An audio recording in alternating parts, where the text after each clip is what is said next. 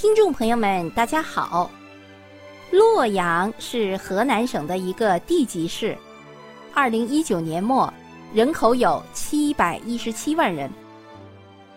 洛阳是国家首批历史文化名城。洛阳有着五千多年的文明史，四千多年的建城史，一千五百多年的建都史。洛阳也是华夏文明的发祥地之一，历史上先后有十多个王朝在洛阳建都。洛阳的地理位置是在河南省的西部。因居于洛河之阳而得名，地处中原，西依秦岭，东临嵩岳，北靠太行，南望伏牛，地势险要，自古以来就是兵家必争之地。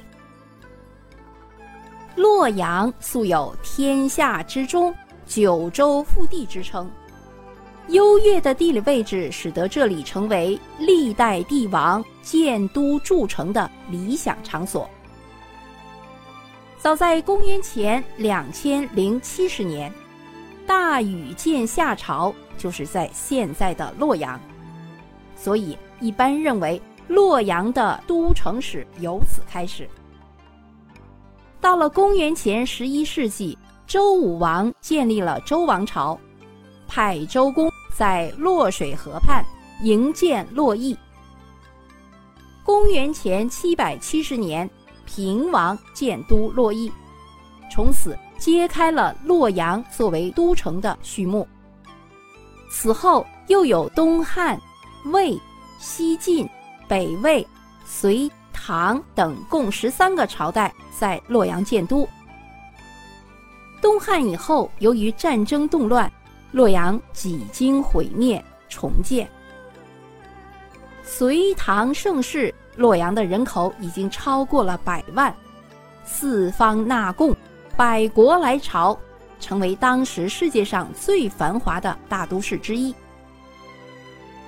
作为长期辉煌鼎盛的古都和经济文化的中心，历史遗留给洛阳众多的都城遗址。寺庙、石窟、墓葬、碑碣等丰厚灿烂的文化遗产。沿洛河排列的夏、商、周、汉、魏、隋、唐五大都城遗址举世罕见，被誉为“五都会洛”。著名的龙门石窟就建在伊水东西两侧的山体峭壁上。南北长达一公里。龙门石窟建造于北魏孝文帝迁都洛阳前后，现存洞窟像龛有两千多个，造像十一万余尊。好，接下来我们说一说洛阳的白马寺。洛阳的白马寺有“中国第一古刹”之称。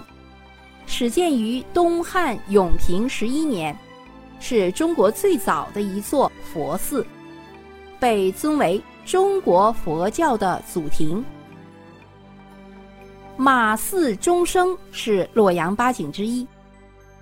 白马寺在北魏、唐、宋时期香火旺盛，寺院殿堂恢宏。每当月白风清之夜。晨曦初露之时，殿内姬庆撞钟送佛，钟声悠扬飘荡。到了明代，白马寺内有一口大铁钟，重约五千余斤，钟声非常洪亮。据传，这口大铁钟与洛阳东大街钟楼上的大钟音律一致，可以共鸣。人们在听到白马寺钟声的同时，紧接着洛阳城钟楼上的钟也响了，所以民间就流传着“东边撞钟西边响，西边撞钟东边鸣”。在洛阳城北有一座山，这座山叫邙山。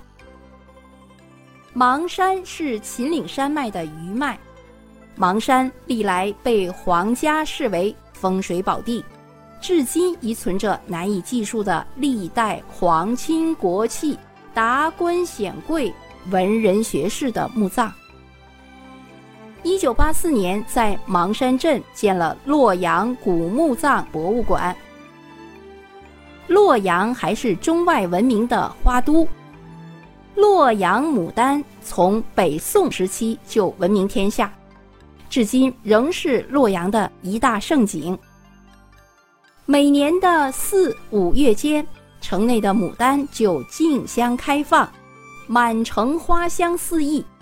王城公园、牡丹公园、西苑公园等都是赏花的好去处，尤其是每年四月十二日到二十五日之间的。牡丹花卉期间，赏花之人摩肩接踵，给古城带来无限生机。在洛阳的美食当中，最具特色的是什么呢？对，河南的朋友肯定知道，就是洛阳水席。洛阳水席是河南洛阳一带特色的名宴，属豫菜系，豫。河南的简称豫，豫菜系。洛阳水席始于唐代，至今已有一千多年的历史了，是中国迄今保留下来的历史最久远的名宴之一。那为什么叫水席呢？洛阳水席有两个含义，第一个含义就是全部热菜都有汤。汤汤水水。另一个含义呢，就是热菜吃完一道撤了以后，再上一道菜，像流水一样不断的更新。水席的数量是八凉十六热。头道菜是什么呢？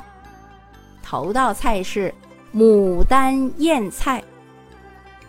洛阳水席的特点是有荤有素，选料广泛。味道多样，酸、辣、甜、咸俱全，舒适可口，既能让人大饱口福，也能让人大饱眼福。好，各位听众朋友们，历史文化名城洛阳就为您介绍到这里，感谢您的收听与分享，谢谢。